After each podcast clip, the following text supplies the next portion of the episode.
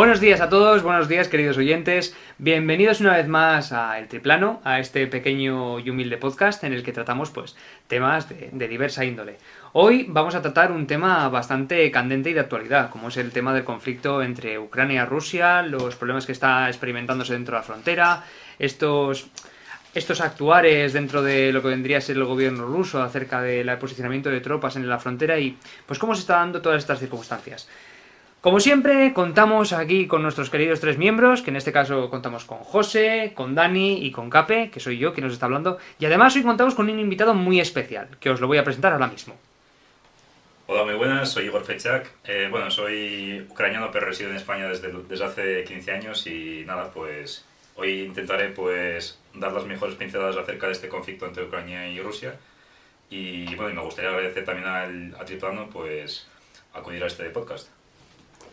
Como ya sabéis, en los triplanos no había paracaídas, así que abróchense los cinturones, cojan lo que puedan, agárrense, que despegamos el vuelo.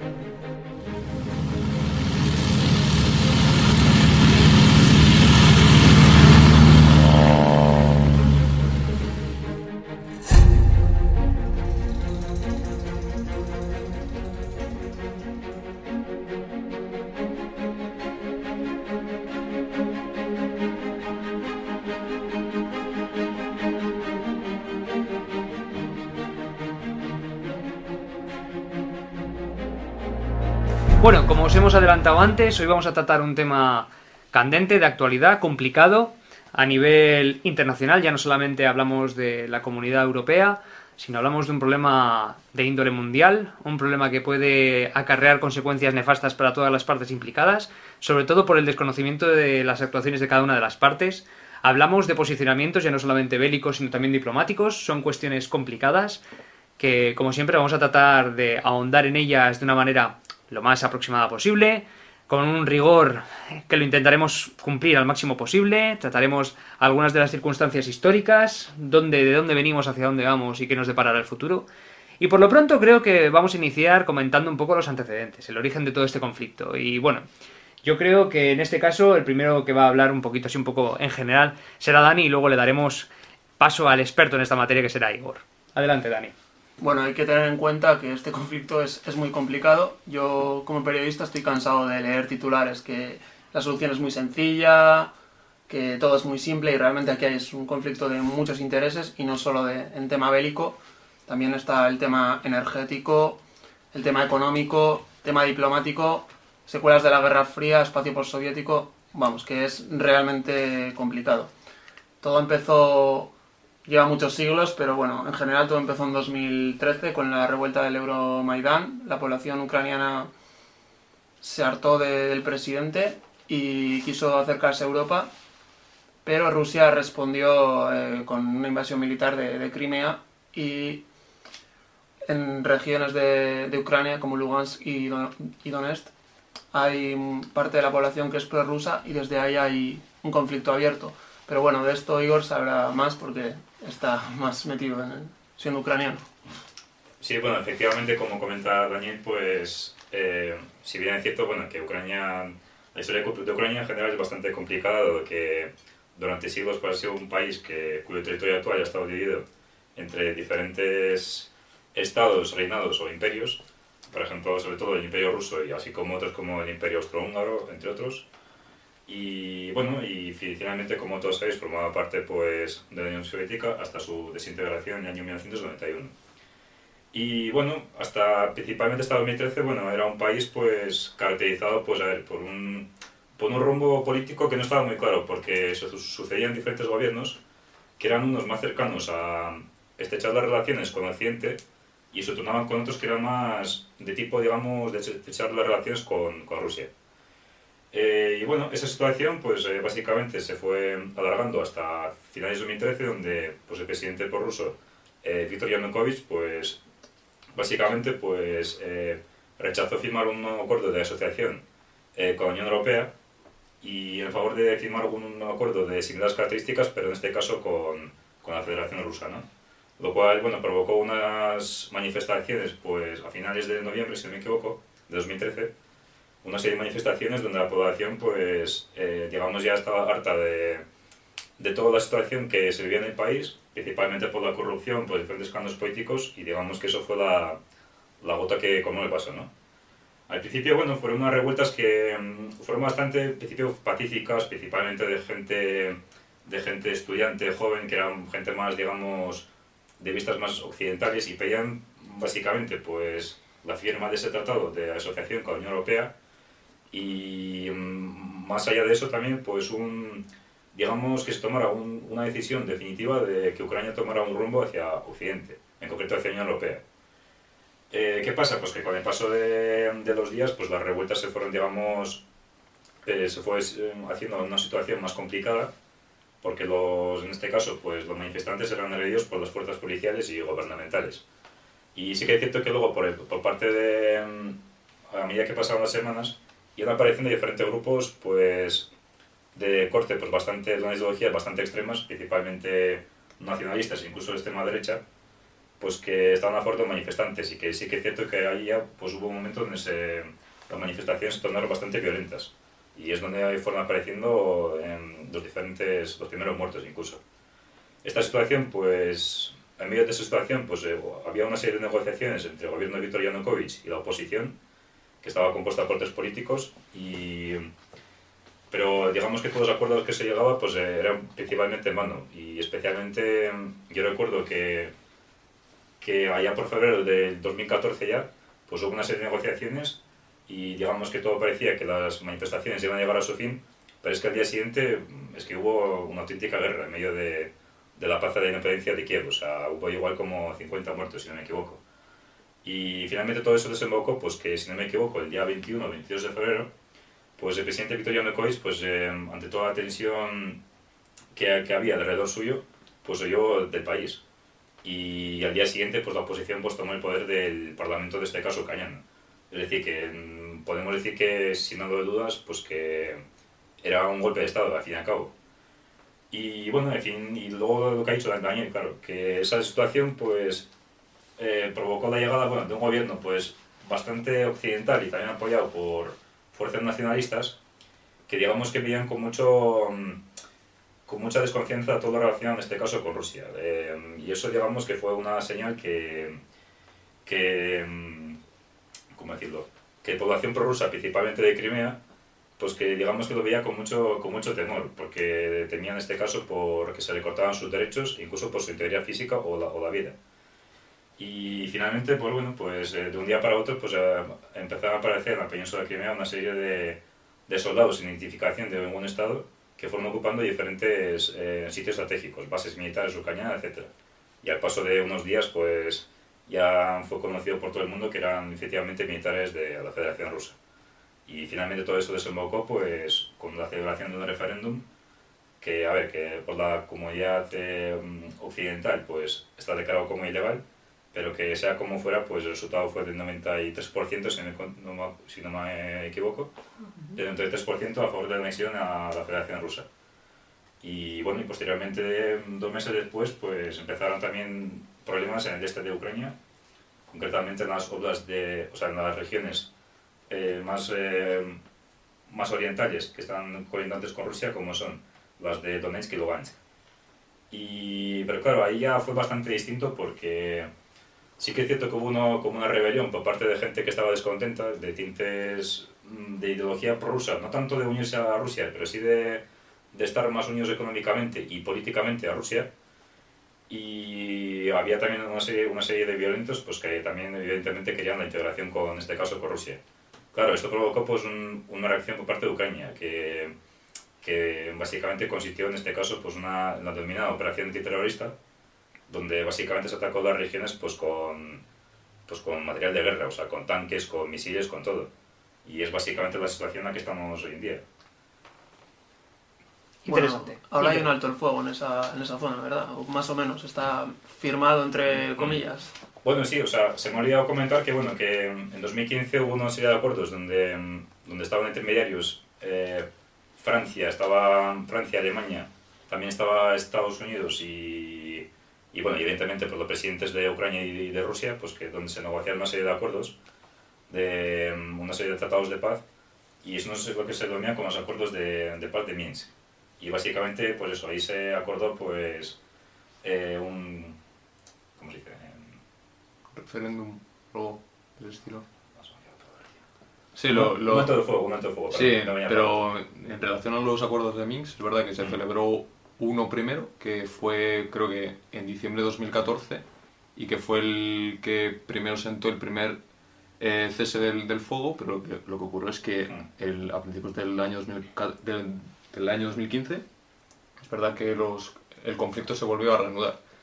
Lo que ocurrió que luego, en febrero, o por aquellas épocas, por aquellos meses de 2015, se volvió a celebrar un nuevo acuerdo, que esta vez fue, bueno, se, bueno, se empezó a, se empezó a tramitar en, en, ¿cu- en qué- en ¿dónde fue? En, en Normandía, creo, que es lo que se denomina el cuarteto de Normandía, y acabó siendo firmado en Minsk otra vez. Y de ahí sale el nombre de acuerdos de Minsk, en este caso es el 2.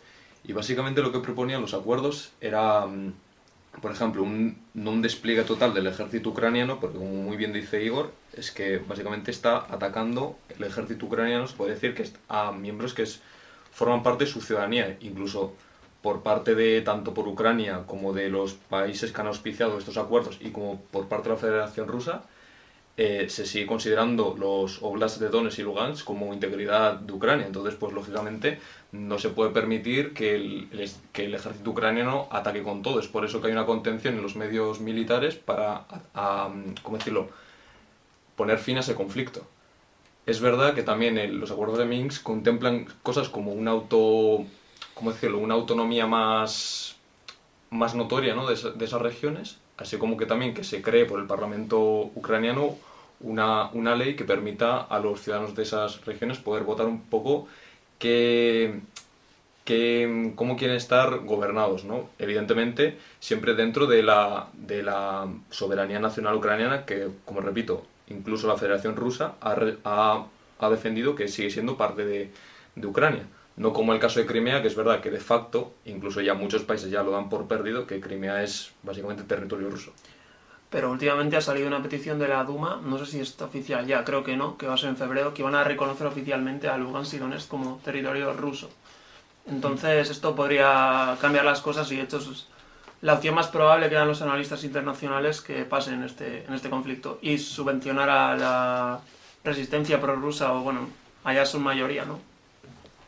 Sí, bueno, a ver, a mí lo que me gustaría comentar también en relación a, digamos, las diferencias de Crimea y Donetsk y Lugansk, es que, a ver, eh, étnicamente hay que tener en cuenta que mm, eh, la población de Crimea eh, mayoritariamente era rusa, étnicamente, o sea, era mucha, era mucha gente que con la desintegración de la URSS, pues básicamente se encontró en un estado, que era el estado ucraniano, de cual, a ver, yo siendo ucraniano, mm, digamos que me duele decirlo, pero así, o sea, era gente que no, que no se sentía parte de este país, se sentía parte de Rusia. Y sí que es cierto que ahí, pues, eh, de hecho, muchos militares que estaban a base militares de, mm, del ejército ucraniano, al momento de invasión de Rusia, es que directamente desertaron, porque se sentían más, más cercanos a, a Rusia. Eh, luego en Donetsk y Lugansk, a ver, la, mm, es una región que, a ver, que étnicamente, o sea, según el censo de, que se hizo en Ucrania en el año 2001 y posteriores, era étnicamente to- totalmente ucraniana. Sí que había una, una minoría rusa bastante importante, un 20%, pero al fin y al cabo es una minoría, ni mucho menos mayoría. ¿Qué pasa? Que ahí sí que nos encontramos pues que siempre hay, en las diferentes elecciones, hasta el año 2014, pues fueron siempre votando a diferentes fuerzas de carácter prorruso, que defendían, entre otras medidas, pues por ejemplo, una mayor autonomía de las regiones, sobre todo las regiones prorrusas, eh, una serie de medidas como, como la defensa que los hijos pudieran estudiar en colegios de habla rusa, eh, que incluso en la administración se, se usara, en di- diferentes municipios, la administración se usara el idioma ruso. Es decir, que era una, una población bastante más rusófona, pero la situación era bastante distinta. Y digamos que ahí, pues, eh, eso es como dice José, es que la- las revueltas empezaron por ciudadanos porque eran ucranianos. Sí que es cierto que muchos analistas lo dicen y incluso hay mucha gente que ha intervenido en ese conflicto pues, eh, y que lo ha reconocido, y es que Rusia no mandó a su ejército regular, pero sí que es cierto que mandó a diferentes mercenarios que formaban parte de sus fuerzas especiales y que básicamente los mandaban pues, para que mm, comandaran en este caso los ejércitos populares, como queramos llamarlos, Mm. llamadas autoproclamadas repúblicas. Y digamos que esa, mm, que, esa, que esa intervención de Rusia en el conflicto, que no es directa, es pero sí que es eh, sustancial, por ha sido la que ha mantenido en cierto sentido el status quo en la región. que ha sido como una situación donde, a pesar de los diferentes altos de fuego que se han acordado, es una situación que siempre ha estado tensa durante estos años. Pero lo cual es mentira porque hasta día de hoy siempre ha habido, Mm. sigue habiendo combates y de hecho 14.000 víctimas ya tiene el conflicto y, y porque se contuvo, porque si bien recuerdo, en aquella época, en 2014 cuando empezó, de hecho, no solo se declararon lo- como repúblicas independientes Donetsk y Lugansk, sino Kharkov también, que es la segunda ciudad más grande de Ucrania, y también incluso llegó a haber combates en, en Mariupol, que es una ciudad que está básicamente entre Crimea y, y Donetsk, que creo que pertenece al Oblast de Donetsk, creo, es una ciudad, o sea, es parte de esa región. Y, o sea, quiero decir que el conflicto se, se agravó bastante en los comienzos, se contuvo y ahora parece ser que está habiendo un recrudecimiento de la situación. Bueno, mm, vale que esta situación se ve que sois las tres voces principales. Yo quiero en este punto hacer como oyente y preguntaros, un oyente medio, un oyente pues que conoce los titulares, conoce un poco la situación general por las noticias que se dan, desconoce quizá un poco todo el trasfondo que hay detrás del origen de este conflicto. Y bien que ha comentado Igor el tema de incluso etnias, la existencia de, entre comillas, con muchas comillas de por medio, etnias y la procedencia histórica de esta región. Dado que tenemos tiempo, me gustaría quizá tratar un poco el origen, este, este retornar a los orígenes de esta distinción un poco étnica para poder configurar un poco todo este tablero de juego, antes de entrar a valorar todas las repercusiones, ya no solamente eh, diplomáticas, como ha comentado Dani, también económicas, todo lo que está dándose ahora mismo con el tema, sobre todo con el tema del gas natural, de eh, las aportaciones que se dan o las que se pretenden dar desde Australia también enviando gas aquí a Europa, todos los conflictos se puede darse por aquel, si no me equivoco, un gasoducto que está construido que pasa por Alemania, extremos. exactamente, Mm. que son, son cuestiones de envergadura, de envergadura eh, eminentemente económica en este, en este punto por el- la incidencia que tiene en el mercado económico internacional, pero sí que quizá por interés histórico y seguramente aprovechando que tenemos aquí una persona que es ucraniana, que tiene un sentimiento de pertenencia y que además conoce esta situación, yo creo que tenemos que aprovechar entre todos a, explo- a explotar esta, esta, esta oportunidad que tenemos, que no se da todos los días. Así que yo lanzo la pregunta y, y vosotros me la rebotáis, la rebotamos para que los oyentes conozcan. Podemos tratar un poco el origen de este conflicto, por si no me equivoco, en conversaciones que hemos tenido previas. Aquí hay un conflicto entre Ucrania, Bielo- Bielorrusia y Rusia, la procedencia de estos pueblos, eh, los posibles conflictos que hubo Sí, en... mira, Sí. apoyando lo que dices, es verdad que me refiero a un conflicto bélico, no viene simplemente porque dos países se quieran dar de leches con, a misilazo limpio. No es por eso. Siempre es el conflicto, como decir, el conflicto armado siempre es la, ulti- la última evolución o transformación de unas relaciones que se han de- deteriorado, perdón por la palabra, siempre me gusta pronunciarla, eh, a lo largo del tiempo. Y generalmente suelen ser a base de, por motivos, pues lo que tú has dicho, étnicos, económicos, y me refiero, esto es verdad que ha, ha venido ya desde hace varios, varios años, incluso diría ya uno, unas décadas. A ver, hay que ver en qué punto ponemos el punto de partida, porque hasta el siglo XIII con la Rus de Kiev, que es un imperio, un reino que reclaman los dos países como origen, luego está el punto de que Rusia mm, no puede vivir sin su imperio, sin Ucrania, la considera la joya de la corona como si fuera su país, un territorio hermano, y luego está, después de la caída de la Unión Soviética, todo el espacio postsoviético, entonces es complicado, depende de dónde queramos poner el punto de, partida. A ver, yo en mi, per- mi opinión personal, vaya, diría que mm, el problema no es tanto étnico y tal, porque, a ver, eh, sí que es cierto que, a ver, Ucrania tenemos que destacar una cosa, y es una cuestión que siempre se la comento a mis amigos a modo de, de curiosidad, y es para que vean un poco cómo está el panorama. Es un país que, donde, a ver, pues, no sé exactamente, pero más o menos el 80% de la población es étnicamente ucraniana, y luego sí que hay diferentes minorías, ¿no? donde la mayoritariamente es la rusa, evidentemente. Luego tenemos otras más otras insignificantes como los húngaros o incluso rumanos. Insignificantes. Pero, ¿qué nos encontramos? Que mm, el idioma ruso como tal está muy extendido en Ucrania. O sea, incluso en la capital que es Kiev, es que la gente habla, más, habla bastante más ruso que ucraniano. Lo cual no significa que su sentimiento, digamos, político sea prorruso. De hecho, en Kiev siempre se han votado a diferentes eh, fuerzas, pues esto, pues que abogaban por una mayor integración con la Unión Europea o con la OTAN por ejemplo. Yo creo que mm, el principal conflicto, que, el principal origen de este conflicto que tenemos es sobre todo desde punto eh, geopolítico, porque ¿qué nos encontramos? Encontramos que en 2013, pues Rusia básicamente ve como en Ucrania pues, se pierde su se pierde en este caso a un político que era su principal valedor.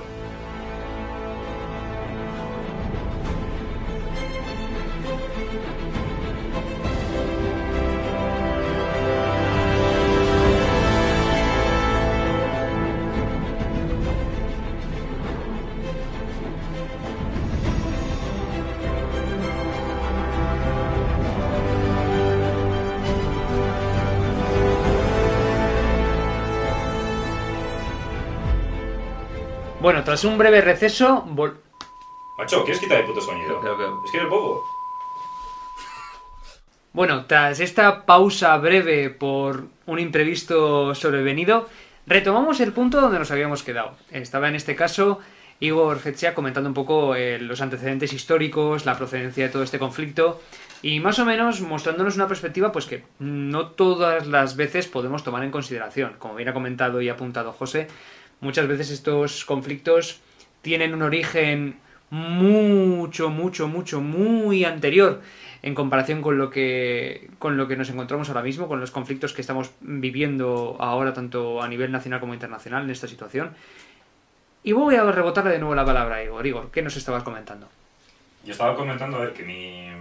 Al menos la percepción que tengo yo es que no es un problema más desde el punto de vista étnico y tal, porque, reitero, la, la población que vive en Ucrania es mayoritariamente ucraniana. Sí que hay minorías importantes, principalmente la rusa, es evidente.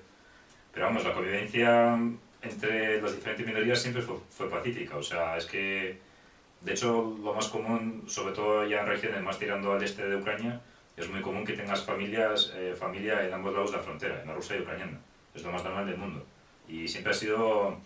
Más siempre estratégico, como has dicho, ¿no? Sí, yo lo veo más como un conflicto desde el punto de vista geopolítico. Es lo que digo, o sea, como he dicho en la introducción, en Ucrania se han ido sucediendo diferentes gobiernos, eh, tanto de un lado de, que tiraban más hacia la Unión Europea, hacia Occidente, y otros que eran más cer- cercanos, en este caso, a techar las relaciones con Rusia, ¿no? Que nos encontramos que en 2013, pues, empiezan a ser de revueltas donde, que finalmente desembocan pues, con un golpe de Estado, donde se desemboca donde básicamente pues, se, derroca, se derroca en este caso al, a un líder que era totalmente favorable al Kremlin, en este caso, que era Viktor Yanukovych. Y nos encontramos que en este caso pues, acceden, al, acceden al poder una serie de fuerzas que, que estaban decididamente pues, muy decididas, en este caso, a integrarse con la Unión Europea, o al menos a, a poner un rumbo claro y no quedarse, digamos, en un limbo de, de no saber si vamos hacia un lado o si vamos hacia otro. Y yo personalmente creo que es ahí donde empezó, digamos, el, el- en este caso la reacción de Rusia.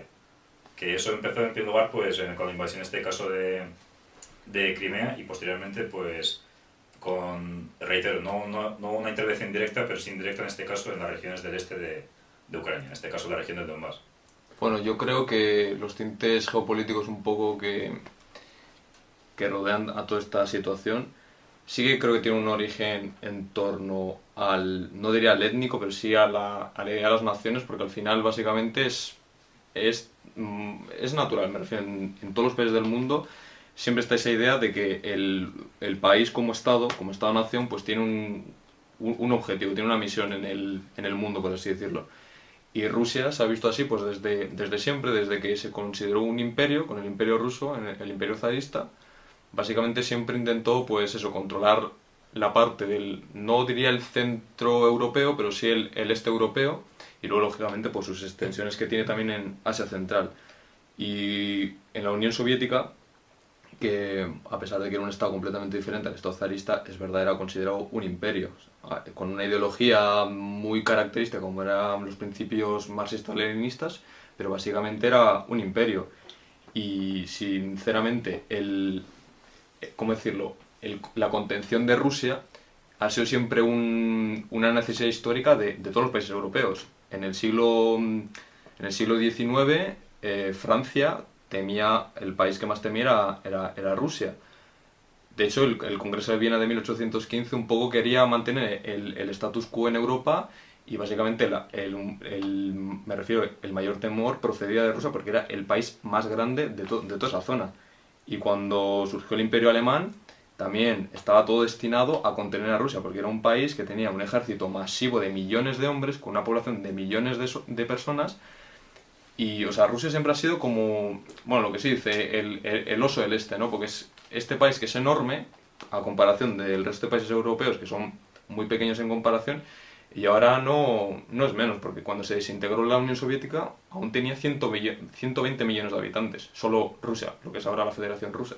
En cambio, en, Europa, pues que tenemos el país con más habitantes que, que tiene es Alemania, creo que con 80 millones. Pues entonces, siempre causa un temor y para mantener la seguridad en Europa siempre ha sido eh, uno de los objetivos contener a Rusia o tener entre el centro de Europa y Rusia una serie de estados, de estados tapón, por así una zona amortigua- de amortiguamiento, por así decirlo.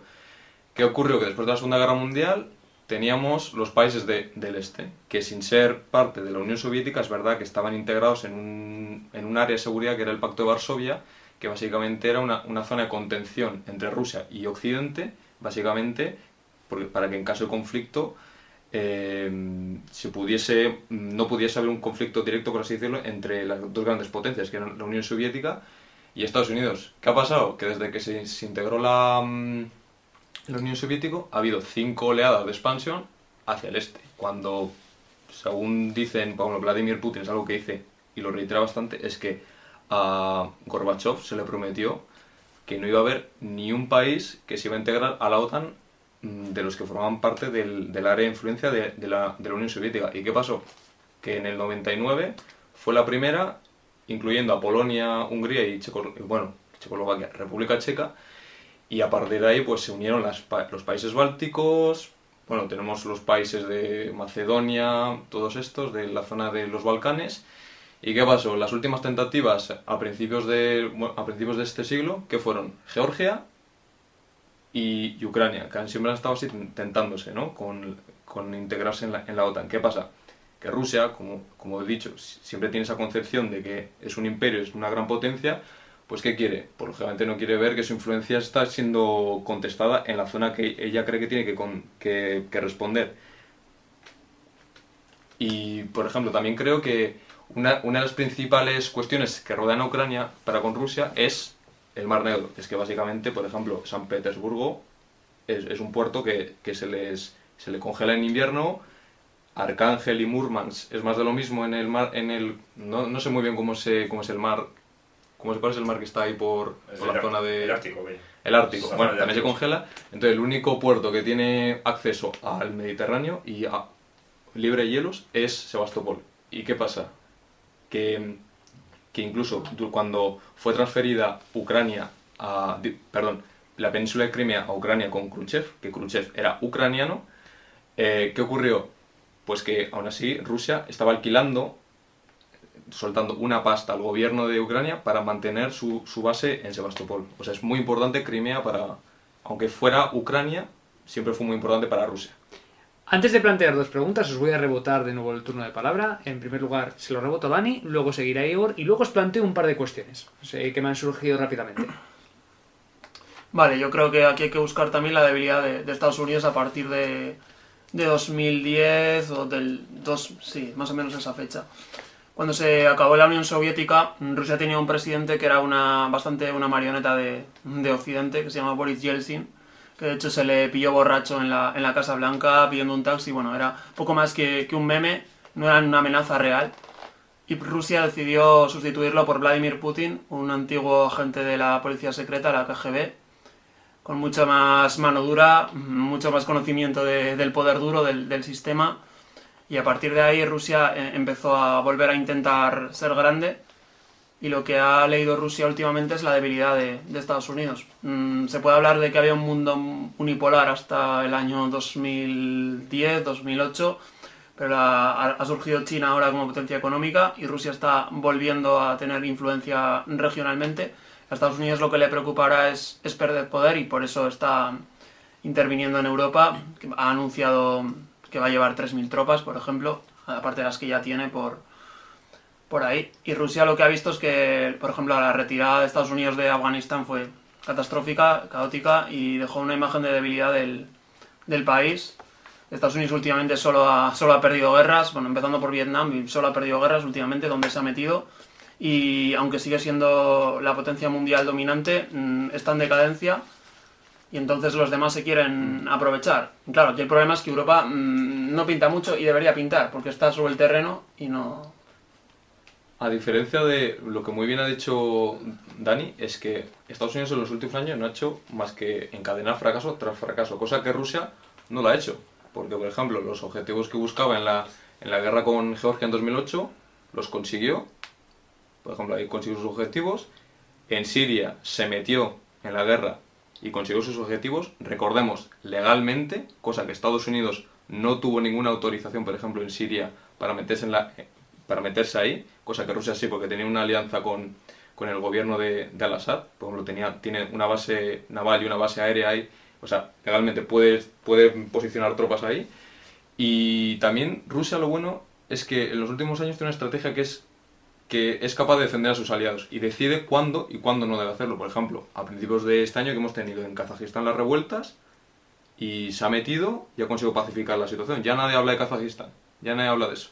Y creo que en el año 2010 hubo una guerra entre Uzbekistán y Tayikistán, si mal no recuerdo, no sé si me estoy equivocando, pero uno de esos dos países de esa zona.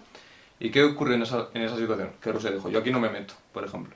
O sea, es un país que sabe muy bien en qué conflictos sabe meterse y en cuáles no, y defender lo, los objetivos que tiene que defender. Sí, a mí me gustaría puntualizar sobre todo en dos cuestiones. Una que ha comentado José y otra que ha comentado Daniel. En primer lugar, bueno, por orden de, de, de, quien, lo ha, de quien lo ha dicho.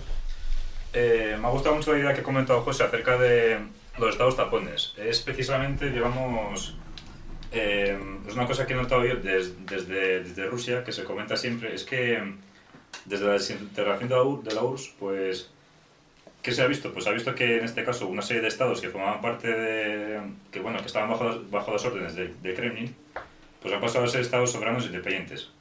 Pero, ¿qué pasa? Pues eh, Rusia, digamos, de cierto modo, eh, no voy a decir, digamos, su, por su afán, digamos, imperialista, expansionista, eh, sino más por temor a su, a su propia soberanía y seguridad de su propia nación, sí que llegamos a, a, a intentar tener cierta influencia sobre los países que le, que le rodean. Los ejemplos más claros pues son, eh, en este caso, Bielorrusia, como ha comentado José, Kazajistán y, evidentemente, Ucrania. Porque, ¿qué nos encontramos? Eh, Rusia en esos países eh, es consciente que no que bueno que la anexión de esos países por la vía legal e ilegal pues evidentemente es imposible y intenta en este caso pues controlarlos eh, teniendo una serie de, de, gobiernos que sean afines a, a, ellos ¿no? lo encontramos por ejemplo en Kazajistán que siempre han tenido un presidente que era Nursultan Nazarbayev que era un presidente pues totalmente afín al, al régimen de Kremlin y esto se ha visto también pues en las revueltas que ha habido a principios de este año en Bielorrusia vemos lo mismo, en este caso con Lukashenko. De hecho, el año pasado, en, no, perdón, en 2020, hubo una serie de revueltas eh, populares también en Bielorrusia muy, muy serias, donde se pedía su dimisión, y eran bastante parecidas al Euromaidan en sus principios, pero finalmente pues han mantenido el poder. Y precisamente es donde, digamos, que en Ucrania es donde ha fallado la estrategia de Rusia, porque ha visto como un país con una población pues que es una población que es muy similar a la suya, o sea, reitero, son, somos estados hermanos, esto es así. Y nos encontramos que en cierto sentido pues ha perdido el control. Y precisamente ya mm, enlazando con lo que ha dicho Daniel precisamente eh, una, una, pregunta importante es ¿por qué justo ahora se han, se han, han empezado a meter las fronteras eh, o sea, a meter las, los militares y los tanques justo cerca de la frontera con Ucrania? ¿por qué han elegido este momento? Y es precisamente por lo que dice Daniel o sea, Rusia está viendo que ahora mismo es un momento bastante idóneo para, para presionar en este caso a Occidente, porque está viendo que Estados Unidos ya no es el que era, eh, sobre todo después de Afganistán. Está viendo que mmm, también, muy importante, el te los temas económicos. Está viendo Rusia que media Europa, sobre todo Alemania, depende de su gas, por lo cual su poder de negociación pues aumenta mmm, considerablemente. Estamos viendo también que los diferentes países de la Unión Europea y sobre todo Estados Unidos están creciendo pues la inflación a unos ritmos que, históricos. O sea, está viendo que, que cada país ahora mismo tiene, su, tiene sus problemas y nadie se va a meter, digamos, a, a, defender a Ucrania, que recordemos, ni siquiera es un país de la OTAN. Por lo cual es muy importante tener en cuenta ese, ese factor también. Perfecto, pues llegados a este punto os disparo dos preguntas, ¿vale? Luego ya repartimos quién la responde. Hemos hablado hasta ahora de una suerte de promesas internacionales. Si no me equivoco, hemos hablado en el momento en el que ha hecho referencia José Gorbachev, las promesas internacionales del mantenimiento de los territorios y de una suerte de respeto. Que es básicamente el fruto de los problemas. Esferas de ahora. influencia, sí. Vale. Mi pregunta es la siguiente. ¿Qué validez puede llegar a tener en el ámbito internacional una suerte de promesa, algo abstracto, algo etéreo, que no está, que no está reflejado, que no está reflejado por escrito, que no está en negro sobre blanco? Esa es la primera de las cuestiones. Y la segunda de ellas, hemos hablado de una suerte de afán imperialista, una, como una especie de neocolonialismo, por así decirlo, que no sé si es el término apropiado, pero es un mantenimiento de los territorios de la antigua Federación Rusa y una suerte de respeto necesario a todos los territorios colindantes con Rusia y todo lo que antes eran sus propios territorios. Esta suerte de imperio, esta existencia de un imperio etéreo, permanente y perpetuo. Vale. La Guerra Fría, vamos. Mi pregunta entonces es la siguiente. ¿Estamos hablando de, una, de un pseudo retorno a un neocolonialismo? ¿Hablamos entonces de que puede ser posible que el día de mañana hablemos de la existencia de una metrópolis en el Moscú, con, localizada en el Kremlin? Dicho lo cual, voy a rebotar preguntas. Veo a José que está con la mano levantada que va a llegar al techo, así que adelante. Eh, bueno, a la segunda pregunta, una respuesta muy, breve. No es un resurgimiento, esto es algo que siempre ha existido, o sea, solo que no lo hemos visto por el momento histórico que nos ha tocado vivir ahora, en el- a finales del siglo XX y principios del siglo XXI, porque hemos vivido una época en, como hemos dicho, que ha existido un bipolarismo, cuando antes existía un multilateralismo, y desde la caída de la Unión Soviética hemos vi- vivido, que creo que lo ha mencionado Igor, que es, es un, básicamente un mundo monopolar, básicamente, solo Estados Unidos. ¿Qué ha pasado? Que a raíz de las crisis que hemos vivido en estos últimos años y ahora un poco potenciado por la pandemia, pues estamos viendo que es el buen momento para asestar un golpe al que ostentaba el poder, que era Estados Unidos. China lo lleva haciendo con su carrera económica que, que es verdad que se ha reducido un poco la velocidad que lleva, pero es verdad que sigue llevando un, buen ritmo.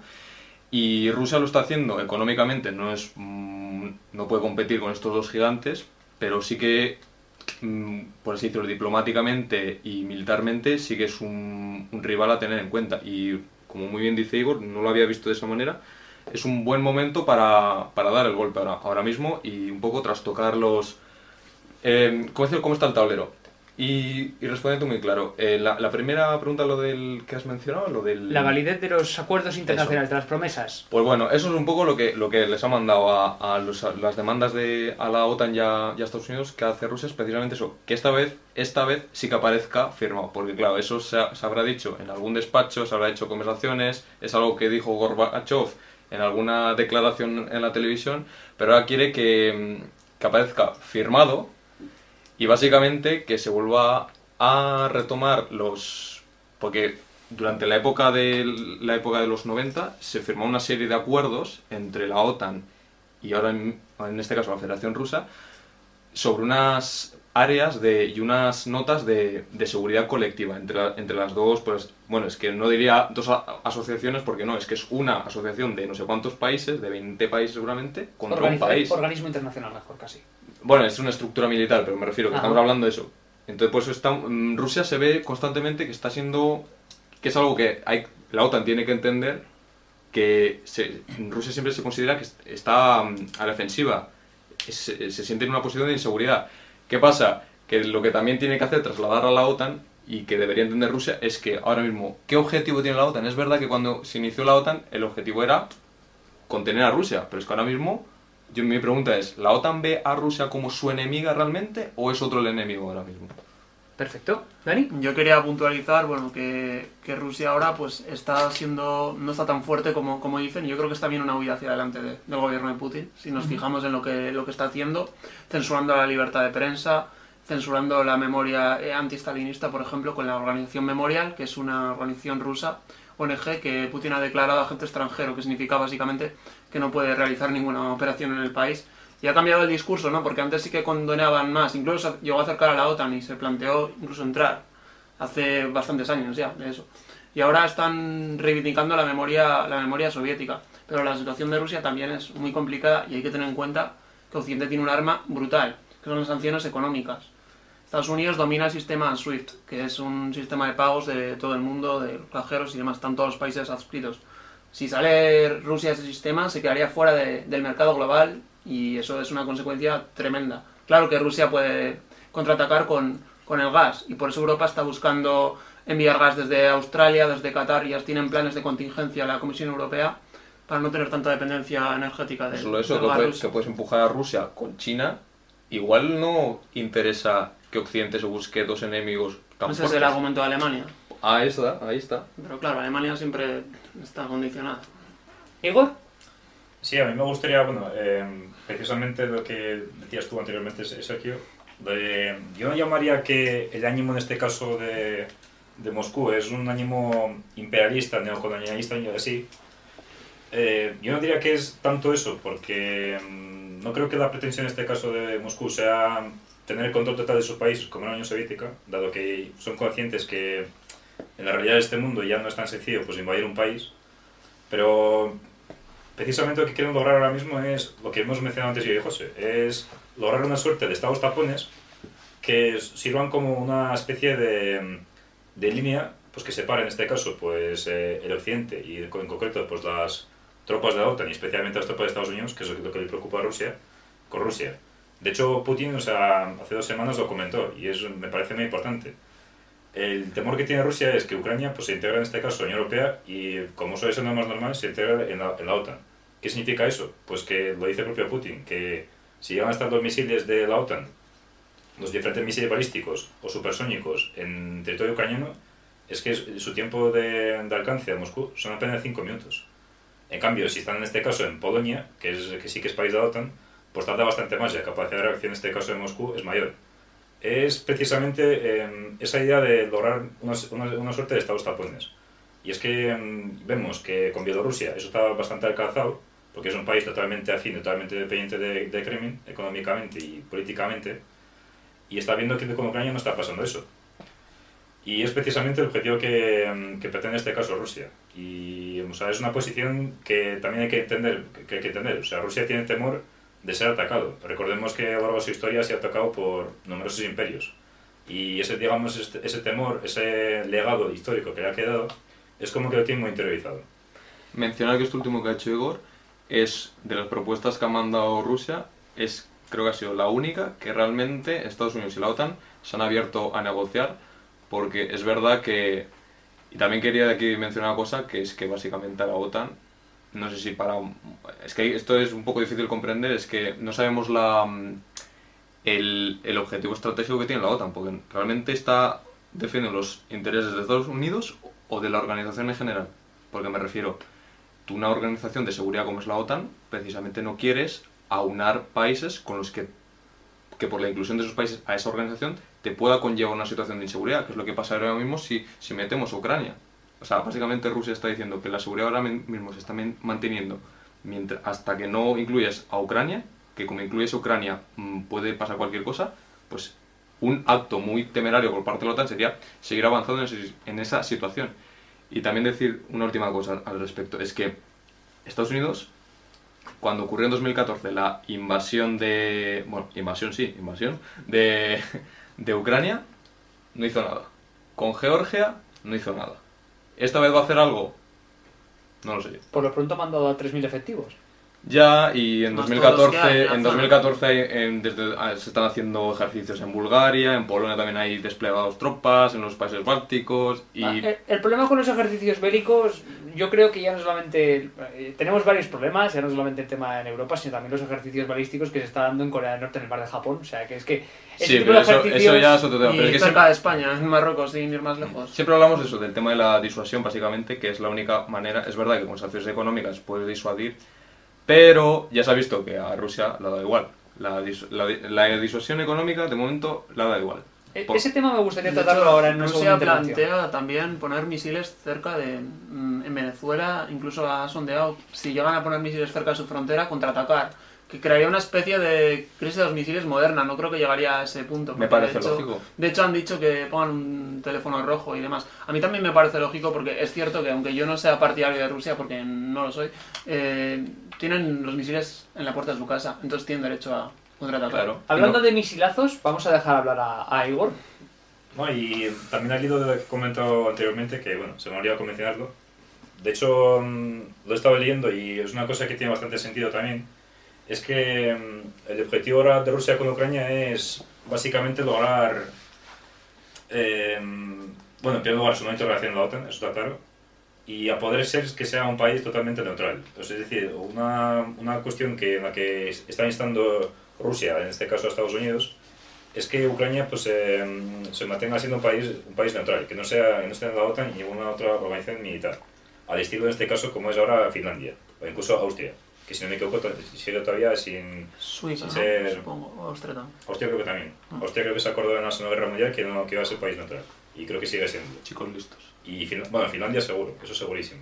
Y Suecia también. Suecia también. Finlandia lo estaba planteando el otro día en una Y entrevista. luego me gustaría comentar también el tema de las acciones internacionales. O sea, el tema que ha comentado eh, Dani, de, de, en este caso, de la marginalización, en este caso, de Rusia, eh, y, mm, bueno, dejarla en este caso ajena al sistema bancario SWIFT, es una cosa súper importante. Y es que Rusia, en este sentido, tenemos que tener en cuenta que no que muy, difícil- muy, muy difícilmente soportaría eso, porque eh, os puedo decir que, a ver, en primer lugar, eh, la divisa rusa, que es el rublo, es una divisa que, a ver, que es muy inestable, o sea, de hecho desde 2014 ha ido perdiendo muchísimo valor y es que la gente ahí, tanto en Ucrania como en Rusia, es que utiliza el dólar como, como un refugio de valor. O sea, ¿tú crees que realmente afectó las medidas económicas que se aplicaron en 2014?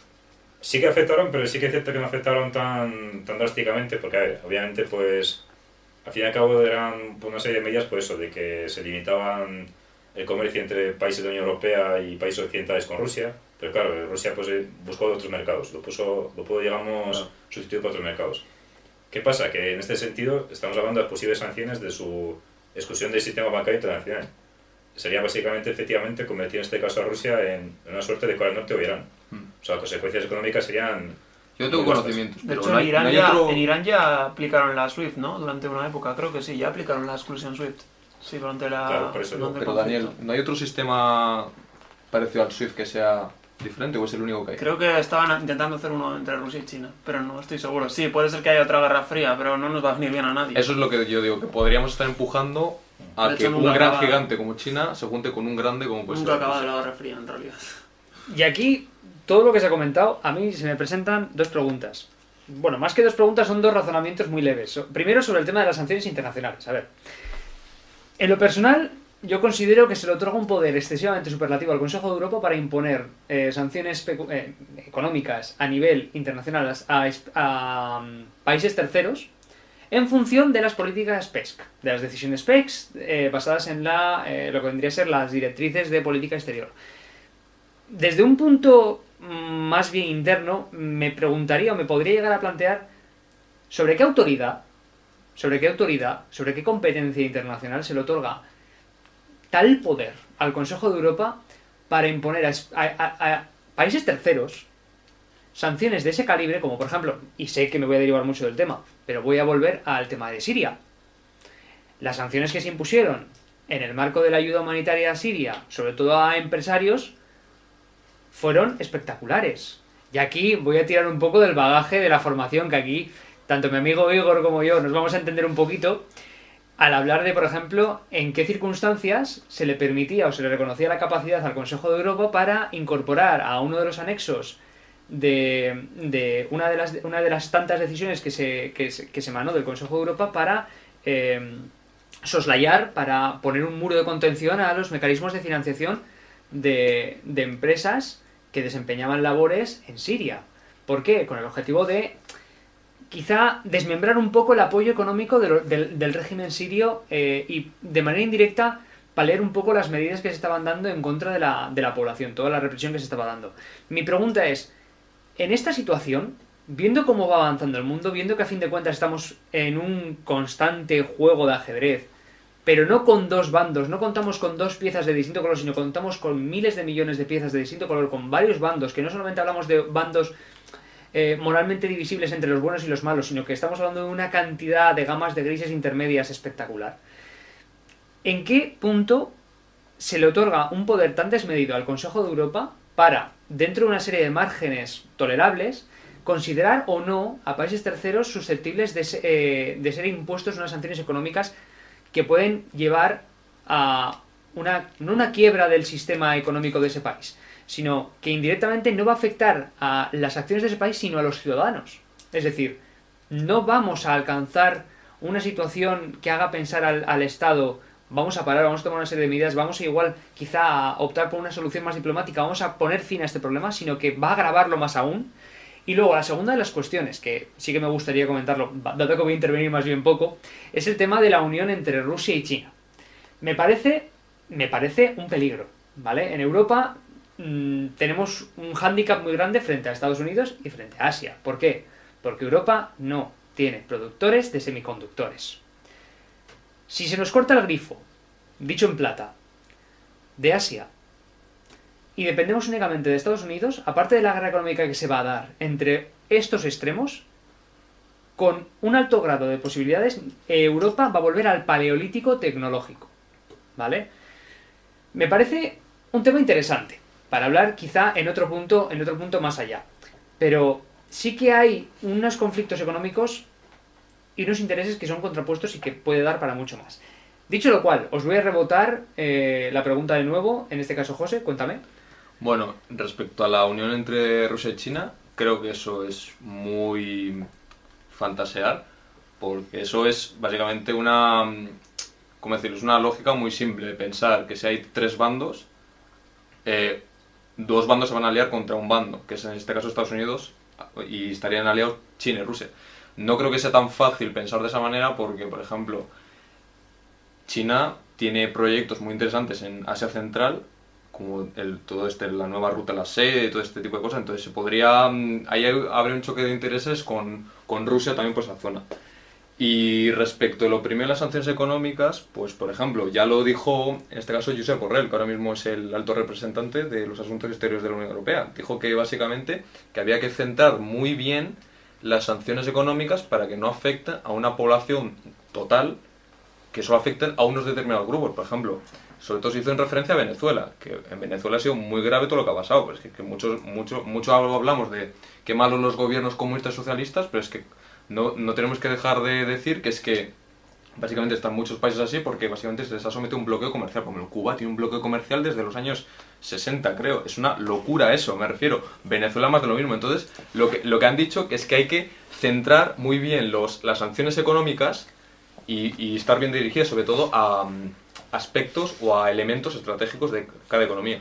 Las caras de Igor y Dari cuando has hablado de bloqueo de Cuba han sido espectaculares, pero creo que hablaremos en otro momento de este tipo de bloqueo. No, pero es que esto pu- puede ser otro tema perfectamente aparte. sí, ya, sabe- sí, ya sabemos que a ti te Y gusta te voy a decir una cosa, temas. hablando de sanciones económicas. El, hablando de sanciones económicas. La, la, estru- la mm, Japón, por ejemplo. Segunda Guerra Mundial. ¿Qué pasó? Sanciones económicas brutales. ¿Que ¿En qué se basan todas ellas? ¿En qué competencias? Pues básicamente en la, en la soberanía de, los estados. Básicamente tú puedes decidir con quién quieres comerciar y con quién no. Y más en la Unión Europea que tú básicamente le atribuyes competencias. Tú decides qué competencias quiere tener la Unión Europea. En este caso, pues si el Consejo de Europa aúna los intereses de todos los países, pues todos los países van a tener que estar decir sí a eso. Es verdad que cada país igual tiene una opinión diferente. Por ejemplo, hemos visto el presidente de Hungría que ha ido a visitar por su cuenta a, a, Vladimir, a Vladimir Putin. Y lo que quería decir de Japón, por ejemplo, Japón en la Segunda Guerra Mundial, el año 39, ¿qué pasó? Sanciones económicas, se le, congela, se le congelan activos, se le decide no comerciar petróleo, pues ¿qué le haces? Le, le, le presionas, le dejas en una posición que no le queda otra cosa que actuar y lanzarse a la conquista, ya está. Y Por aquí puedes, misma- com- pues puedes din- dinamitar la situación con ese tipo de cosas. Por esa misma regla de tres, se tendría que respetar entonces la decisión de Rusia de que se le respeten esos territorios. Si a fin de cuentas hablamos de la soberanía de cada estado para decidir sobre sus territorios, entonces ahí hablamos Ahí está el kit de la cuestión, porque por ejemplo, en las demandas que dice Rusia, ¿qué dice? Hay, que hay que volver al acta, al, al acta fundacional del, de las relaciones mutuas entre la Unión Europea, o sea, entre la OTAN y la Federación Rusa. ¿Y qué se dice en unos principios? Respeto a la, a la soberanía de los estados y a qué más? A que cada país pueda decidir eh, cómo gestiona su, su, su seguridad. Pues en este caso Rusia no estaría respetando a Ucrania y por ejemplo cuando Rusia decide eh, de manera bilateral un acuerdo con, con Cuba o con Venezuela o con México para instalar ahí armamentos, porque ahí, porque ahí sí que Estados Unidos se tiene que meter. Rebotamos. Igor, A ver, lo que está claro del tema de soberanía y tal es que en estos asuntos de geopolítica la soberanía de, de estados pequeños prácticamente, em, ¿cómo decirlo? No desaparece, pero sí que se diluye. O sea, yo de hecho el otro día creo que se lo comenté a Capeán, que yo tengo la sensación de, de que en estas negociaciones que hay entre Estados Unidos y Rusia, pero sin Ucrania, yo sinceramente como ucraniano me siento como los polacos en 1979. O sea, que están negociando nuestro destino. O sea, vale, que eh, para mí es triste decirlo, es así. Y luego el alcance de las sanciones internacionales, es que ahí tenemos que tener en cuenta un factor muy importante, que, que muchas de esas sanciones tan duras como la exclusión del sistema bancario internacional de Rusia eh, proceden de Washington, que no de Bruselas. Y eso es muy importante destacarlo porque mm, es lo que hemos dicho anteriormente, que es que Alemania está diciendo, a ver, ojito con las sanciones que ponemos porque, porque vamos a ver, porque nos quedamos aquí sin gas, entre otras cosas. Y también recordemos que Rusia también es un productor de petróleo bastante importante, ¿sabes? O sea, tenemos que tener en cuenta que esas sanciones es muy probable que a medida que vayan pasando los días pues se vayan suavizando, digamos.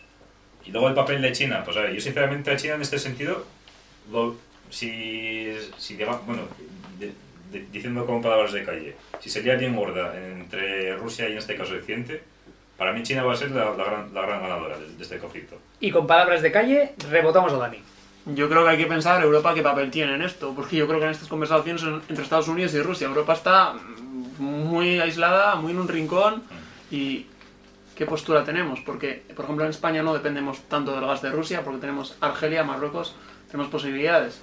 Eh, Alemania tiene otra otra postura con el Nord Stream 2, por ejemplo, y eh, Hungría se reunió con con Putin, bueno, es que no hay una política exterior unificada, no hay un ejército europeo, no hay no es un país, Europa no es un país, es una unión de estados, entonces es muchísimo más complicado ponerse de acuerdo y realmente hay muchísimas tensiones y va a ser muy difícil.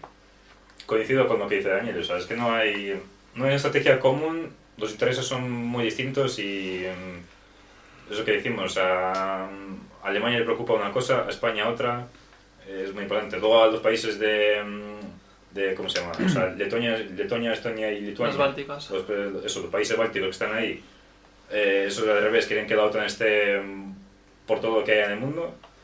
O sea, es que estamos viendo que hay una contradicción de intereses. O sea, no solo entre Estados Unidos y la Unión Europea, que digamos sigue, sigue una política exterior bastante común, es que lo estamos viendo dentro de la propia Unión Europea, que, que no hay una política exterior que sea clara en este sentido. Y hay que tener en cuenta el papel de Reino Unido fuera de Europa y la intención de llegar a un acuerdo con Polonia y Ucrania en una especie de alianza. Ya han eh, llegado.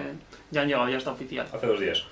Pues todavía creo que no lo habían firmado, pero si estoy equivocado, vale. Pero han llegado a una alianza y eso puede dividir a Europa, que bueno, eh, Reino Unido ya sabemos que está fuera de Europa, pero los demás países, como estamos viendo ya en el este de Europa, hay una postura muy diferente entre Alemania y Polonia, Alemania y Hungría. eh, bueno, hay divisiones muy claras y va- vamos a ver dónde, dónde llega esto, si no hay euroescepticismo, bueno, ya veremos. Si es que la cosa es que al final el conflicto y, lo, y, y los muertos y todos los daños se van a dar en suelo europeo. Es que aquí no van a... O sea, a Estados Unidos no le va a llegar nada, básicamente. Me refiero, Estados Unidos yo creo que se tiene que replantear muy bien sus intereses y compartirlos muy bien con sus socios europeos para que estos socios europeos puedan decir si realmente están en, siguen la misma línea que Estados Unidos o, oye, pues o tienen otros intereses. Pues por ejemplo, los intereses que tiene Alemania se- sean diferentes a los que tienen, por ejemplo, lo, como habéis dicho, las repúblicas bálticas, porque las repúblicas bálticas sí que se ven amenazadas por Rusia realmente. Polonia también más de lo mismo. Eh, los países del- de los Balcanes más de lo mismo. Pero por ejemplo, España, yo es que creo que en, en Ucrania, ¿qué pinta? Es que igual nos interesa más una una, una política de acción exterior o de defensa pues en relación a, a Marruecos, por ejemplo, con, con las Islas Canarias, con el Sáhara Occidental, todo este tipo de situaciones. Y, por ejemplo, el Mediterráneo yo creo que no, la OTAN no se centra, se centra sobre todo en Rusia, en Rusia, en Rusia, está obsesionada con Rusia y yo creo que ahora mismo es un...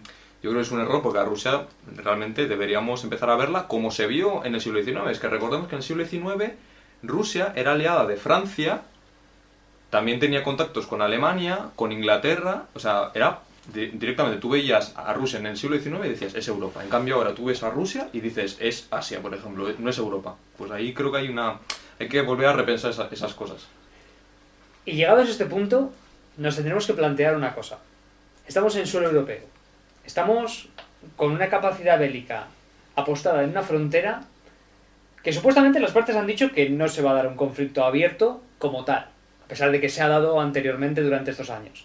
Sí que ha habido fallecimientos, sí que ha habido intercambio de disparos, sí que ha habido intercambio de, fuerza militar, por así decirlo. ¿Cuál creéis, de manera resumida, y hago especial hincapié de manera resumida, ¿cuál creéis que va a ser el desenvolvimiento del terreno de juego, el tablero, el movimiento de piezas? Y si verdaderamente creéis que finalmente pueda darse un conflicto bélico abierto. Yo me gustaría comentar y es, estamos en una situación tensa, estamos en una situ- una situación en la que las partes, yo creo que tampoco se sabe muy bien cómo actuar para que haya un cierto equilibrio. Me parece que el envío de tropas no es lo más acertado si lo que se pretende es llegar a una solución diplomática, pero también entiendo que tiene que haber una, un ejercicio soberano por las partes. Es decir, estamos aquí, no queremos que se vulnere nuestro, nuestra, nuestra soberanía, y a fin de cuentas es como bien apuntado Igor, y yo estoy totalmente de acuerdo. Creo que se está, eh, por hacer una alusión, se está contando con el pueblo, pero sin el pueblo. Es decir, se está decidiendo por Ucrania sin tomar en consideración de manera efectiva las decisiones que se quiere por parte de la población ucraniana. Ahora bien, realizar quizá, quizá como una herramienta de, de conocimiento de esta situación, un, eh, un referéndum, quizá para saber cuál es el funcionamiento, me parece algo que tampoco tendría cabida, a pesar de que es una, una solución equidistante entre las partes, es para saber cuál sería el proceder correcto. Tampoco creo yo que sea ni la decisión correcta eh, apostar tropas a las puertas del enemigo, por así decirlo, ni enviar cazas para patrullar la frontera. ¿Por qué? Porque ahí la tensión va a, ir, va a ir en auge, va a ir creciendo, hasta quizá alcanzar un punto en el que más que un clímax se estalle un conflicto. Y no sabemos si bien va a ser por parte de unos, por parte de otros, si la OTAN va a tomar una posición mucho más defensiva y va a replegar tropas y va a ejercer eh, como muro de contención en esa frontera, o si por el contrario sí que va a responder. Os reboto la pregunta en función de quien quiera ir planteando. Bueno, Dani, comienza. Yo creo que lo de enviar armas es disuasión y se ha visto a lo largo de la historia que la disuasión muchas veces funciona, aunque suene muy, muy bestia decirlo. eh, la presencia de armas nucleares en Rusia y Estados Unidos, Unión Soviética Estados Unidos, evitó un conflicto muy grande porque la amenaza era demasiado grande, el riesgo era demasiado grande, entonces cuanto más riesgo acumules, mm, creo que es más difícil que se haga una guerra, sobre todo en armas nucleares. Con respecto al pronóstico que creo que va a pasar, yo creo que es muy improbable un conflicto abierto, aunque no olvidemos que hay una guerra, está parada, pero hay una guerra parcial, de proxies, de secundaria, bueno, pero es una guerra. O sea, que es que parece que no pasa nada muchas veces allá, que nos hemos olvidado ocho años y con esta manía de los medios de comunicación que, que tenemos que...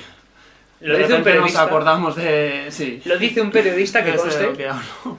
De repente nos acordamos de las cosas en periodos concretos y luego nos olvidamos. Bueno, fijémonos en Afganistán, que ya nadie habla, por desgracia, y están las cosas peores que en mucho tiempo. Yo creo que lo que va a pasar es un reconocimiento ruso de Lugansk y Donetsk como, como rusas.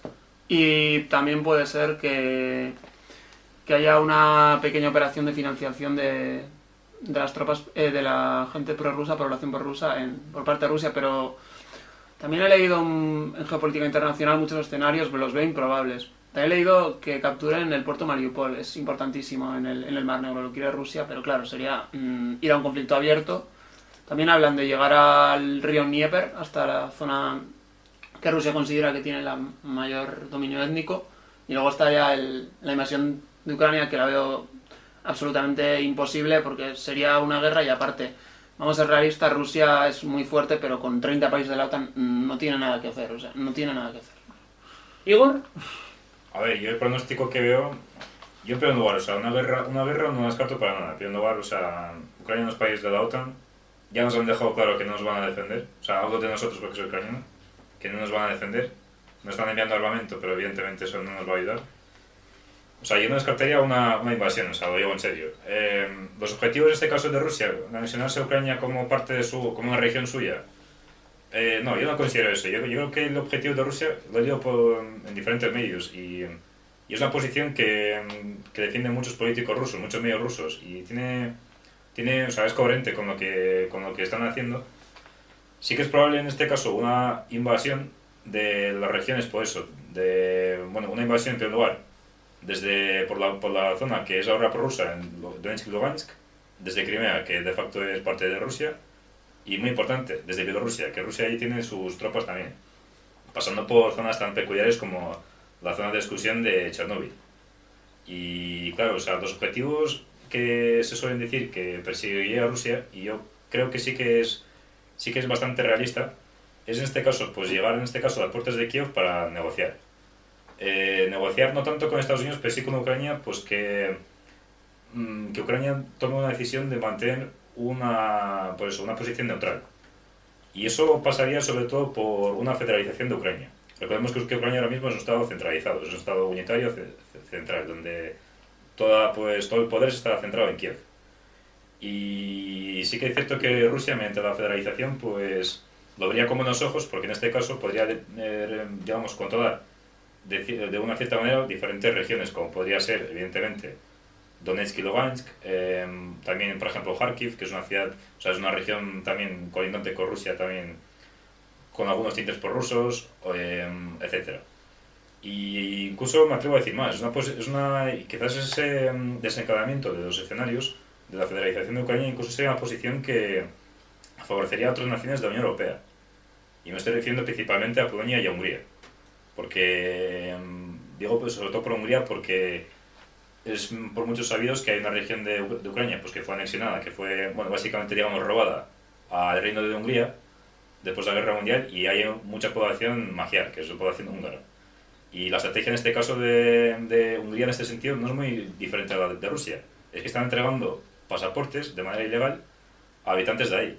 Lo cual, según la- las leyes del, del derecho internacional y la legislación ucraniana, no se puede. O sea, yo sí que es un desencadenamiento de, de, de escenarios, sí que lo veo bastante factible. Pero ya digo, o sea, habría que, hay que ver cómo desencadena todo. Estamos viendo que estos días parece que la cosa se está eh, aliviando un poco más, lo cual, pues evidentemente es favorable, porque así evitaremos cualquier conflicto bélico.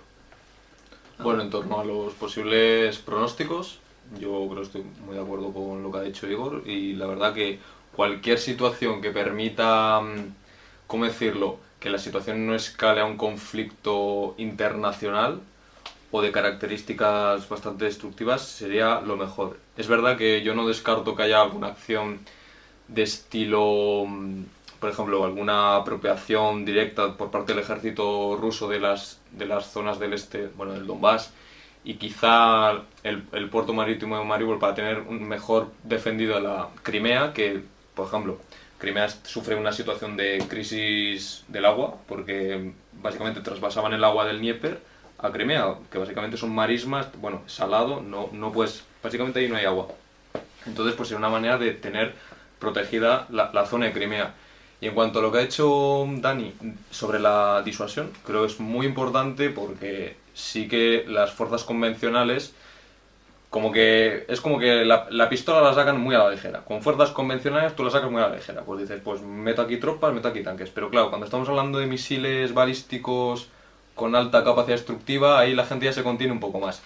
Entonces sí que creo que, mm, que, el- que las fuerzas convencionales que ahora mismo, por ejemplo, tiene Rusia en la zona de mm, cercana a la frontera, básicamente, suponen una amenaza real, pero es verdad que Rusia ya se ha comprometido, por ejemplo, estaba realizando maniobras en, en el Mar del Norte, se ha comprometido, por ejemplo, ya a, paralizarlas. Ha dicho que en cuanto termine, las maniobras en Bielorrusia, también va a desplazar de nuevo a sus fronteras la- las tropas. O sea, es verdad que hay un despliegue de tropas fuera de lo común, pero es verdad que de momento, por así decirlo, está todo en orden, porque recordemos que las maniobras militares uno tiene la obligación de, de comunicarlas a, las demás partes, ¿no? Y lo que ocurre es que todas las imágenes que vemos en las noticias no es aquí nadie ha venido aquí con un avión espía U2 a echar fotografías, sino eso, eso es la, la Federación Rusa comparte esas imágenes.